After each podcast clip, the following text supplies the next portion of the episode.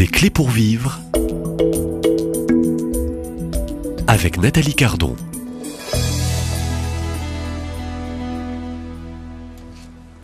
Mission impossible, petit guide pour oser euh, évangéliser, un livre paru aux éditions des Béatitudes. Cette semaine, je reçois au micro son jeune auteur, euh, Thomas Bellel. Bonjour Thomas. Bonjour. Euh, ravi de vous retrouver. Donc j'ai lu votre livre, un livre avec plusieurs parties. Alors une première partie, pourquoi évangéliser dans la rue aujourd'hui, une deuxième partie sur comment évangéliser, une troisième partie sur les 50 nuances d'évangélisation. En fait, c'est un vrai petit guide qui donne au fond, euh, je dirais, des, des- des petites pistes euh, pour devenir peut-être le meilleur évangélisateur. Est-ce qu'il y a un bon ou mauvais évangélisateur? En tout cas, aujourd'hui, dans euh, ces quelques minutes, je voudrais quelques réponses peut-être sur comment ne pas appréhender aussi l'expérience de l'évangélisation et en particulier l'évangélisation de rue. Est-ce qu'il y a une technique particulière? Est-ce qu'il y a un profil particulier de missionnaire Thomas Bellel, on ne s'improvise pas euh, évangélisateur de rue du jour au lendemain. Expliquez-nous. Hmm. Alors déjà, pour répondre à votre question, est-ce qu'il y a un bon évangélisateur? Oui, c'est Jésus-Christ. Est-ce qu'il y a un mauvais Bonne évangélisateur? réponse. Oui, c'est nous. Et donc l'idée, c'est justement ça. Dans l'évangélisation, c'est essayer d'être moins plein de nous-mêmes et de laisser passer Jésus-Christ qui est vraiment missionnaire. C'est lui qui est missionnaire. Donc euh, euh, voilà, le, le but, c'est de lui laisser toute la Donc place. tout le travail du missionnaire, c'est de se vider quelque peu de lui-même. Complètement. Et c'est pour ça que la prière est tellement importante avant la mission, déjà dans la vie chrétienne de manière générale, c'est vraiment la, la respiration du chrétien, mais pour le missionnaire particulièrement, justement pour être euh, rempli de Dieu, rempli du Saint-Esprit, pour que ce soit lui qui puisse avoir toute la place et qui puisse lui-même se communiquer. Alors après, par rapport à la question de l'évangélisation de rue, donc euh, si vous voulez... alors ça peut être euh, des rencontres qui sont plus, euh, euh, comment dire, dans notre quotidien, euh, impromptu, etc. Moi, ce dont je parle dans le livre, c'est plutôt euh, des moments bien définis, si vous voulez, c'est des missions. Donc c'est-à-dire c'est pendant un temps et pendant un lieu, on va voir des gens dans la rue dans le but de leur parler de Dieu. Et donc ça, on peut se dire, c'est très très bizarre, pourquoi on ferait des choses pareilles En fait... euh, Un peu comme les témoins de Jéhovah. oui, Hein, c'est ça, on peut oui, se dire un peu comme les témoins aussi de dans votre Jéhovah, Est-ce que ce serait pas eux qui ont créé le truc? Pas du tout, c'est Jésus-Christ et c'est les disciples qui font ça. Ça qui est intéressant, c'est qu'on revient à l'évangile. Euh, vous voyez euh, dans ce que j'appelle le vrai manuel du missionnaire. hein. Mon livre, c'est un manuel du missionnaire, mais c'est une pas l'imitation de l'évangile. Vous avez dans Luc chapitre 9 et chapitre 10, vous avez des envois en mission de Jésus-Christ qui envoie d'abord les 12 apôtres et puis les 72. Les 72, ça représente toute l'Église, donc c'est pour bien qu'on comprenne que c'est pas juste les 12, entre guillemets, c'est pas juste les évêques et les prêtres qui sont envoyés en mission, c'est aussi l'ensemble des baptisés. Et donc Jésus-Christ les envoie faire de l'évangélisation de rue, finalement, c'est ça, parce qu'il les envoie pour un temps donné et en un lieu donné, dans le village, machin, deux par deux, pour aller annoncer le royaume de Dieu. Avec le bon formateur pour le coup, hein, permettez-moi. meilleur des Donc il ne faut formateurs. pas se tromper de formateur. Complètement. Hein, Voilà. Ouais, ouais. Le formateur est essentiel. Il faut que ce soit Jésus-Christ. Après, Jésus-Christ délègue à d'autres formateurs, mais qui doivent être reliés à ce premier formateur. et, euh, et donc, si vous voulez, c'est ça. Ça part de l'évangile. C'est, euh, ça vient de Jésus-Christ et, ça existe, si vous voulez, de, de tout temps, on va dire, dans, dans, dans la Bible, dans la tradition de l'Église et tout. Il y a toujours eu des gens qui sont, qui sont partis voir d'autres personnes pour leur parler de l'évangile. Alors, il y a la question de la parole qui est très importante. Euh, la question de la prière aussi, vraiment prier pour les gens, c'est un truc.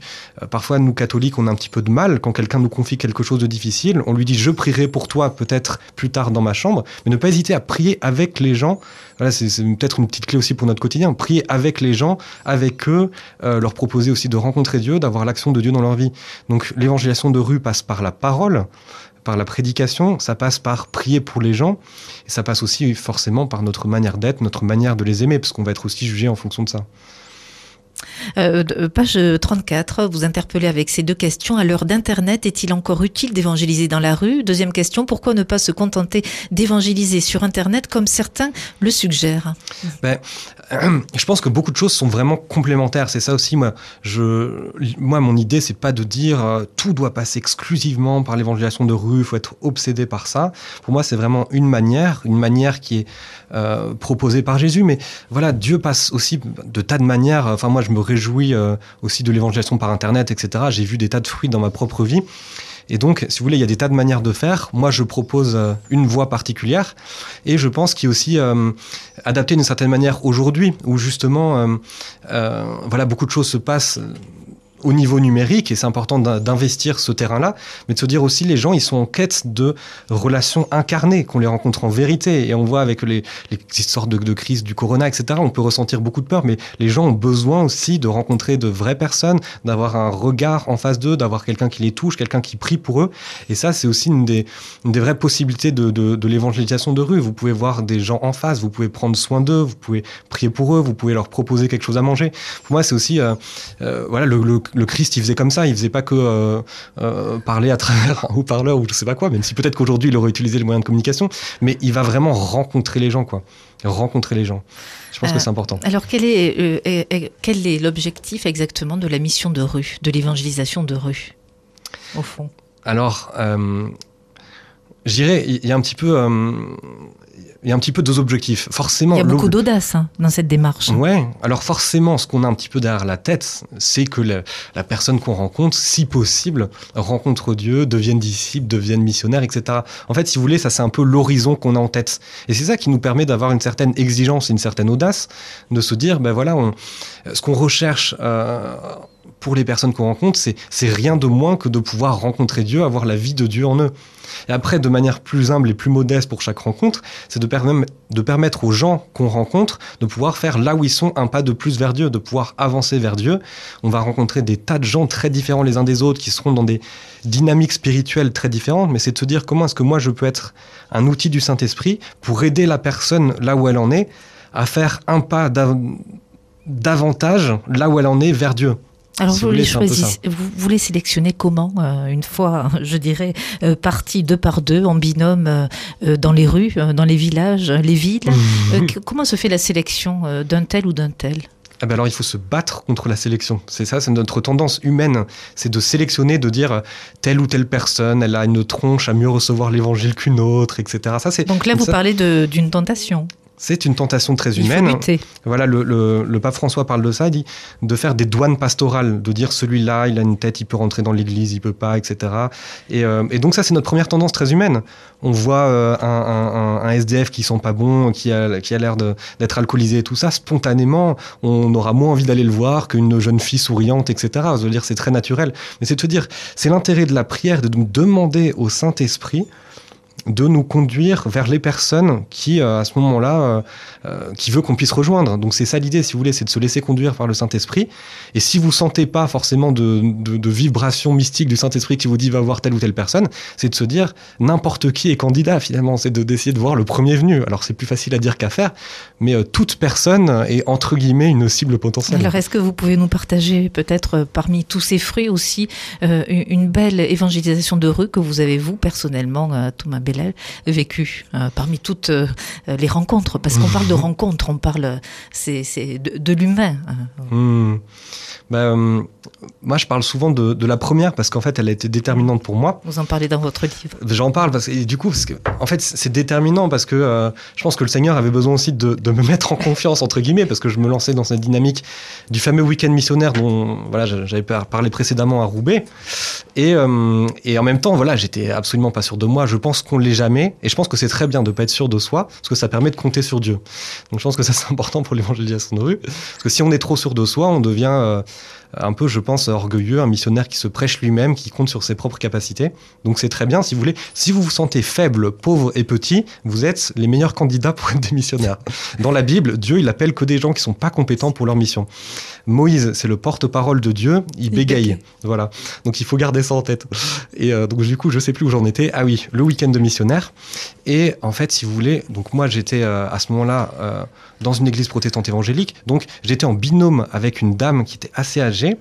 Euh, qui était très très missionnaire. Et si vous voulez, la première personne qu'on rencontre de mon premier week-end missionnaire, c'était une jeune, euh, une jeune qui venait pe- peut-être du Maroc, quelque chose comme ça, euh, qui je me souviens, elle était avec une poussette assez jeune. Et, et en fait, la personne qui est en binôme avec moi se met à lui parler de l'évangile et tout ça. Et, et ce qui est incroyable, c'est qu'on a l'impression que tout était prêt dans son cœur pour entendre ce qu'on lui disait. Et donc c'est comme si la personne s'était euh, voilà convertie devant nous. Elle a accueilli l'évangile, elle ne le connaissait pas encore euh, la matinée avant qu'on aille la voir.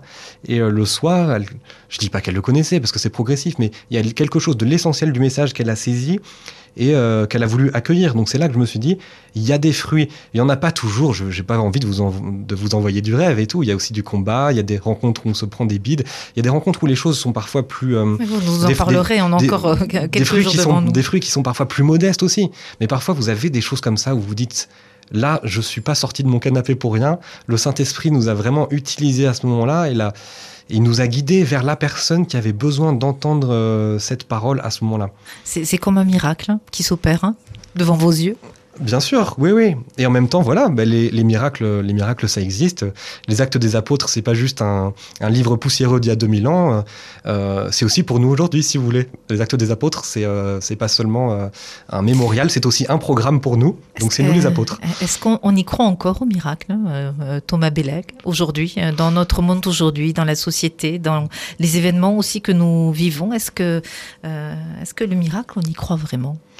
Alors, euh, ça dépend qui ont. Il y en a qui y croient, il y en a qui y croient pas. C'est vrai que euh, je pense que c'est important d'y croire, de dire qu'il y a une- vraiment une dimension euh, surnaturelle aujourd'hui qui peut être niée par un certain excès de la, société, un, excès qui, serait beaucoup trop rationaliste ou euh, scientiste, qui euh, nierait tout miracle, tout surnaturel, alors que le surnaturel existe.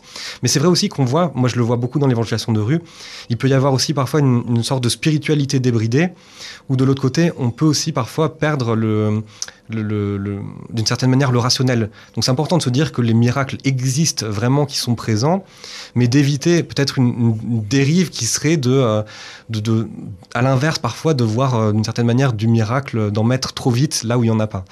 Donc, Mais- euh, euh, oui, euh, justesse aussi, donc prudence, vous relevez. Euh. Donc cette prudence demande aussi de prendre le temps aussi de discerner. En Absolument. imaginant aussi que dans ce temps de formation, d'évangélisation aussi pour partir en équipe, en binôme, euh, dans les rues, dans les villages et les villes, euh, il y a ce temps de formation, de prière et puis euh, de justesse aussi dans la parole. L'Esprit Saint éclaire. On l'imagine ô combien. Thomas Bellel, vous êtes euh, l'intervenant euh, de, de la semaine. Je rappelle que ce livre, euh, qui est vraiment, au fond, un bon guide pour, je dirais, se, se lancer dans l'évangélisation, est paru aux éditions des Béatitudes et il ne parle que d'évangélisation. Il donne, au fond, tout le programme pour devenir, si on est baptisé, voilà, pour devenir de vrais missionnaires. Hmm. Je vous donne rendez-vous ici même, euh, à la même heure. Au revoir.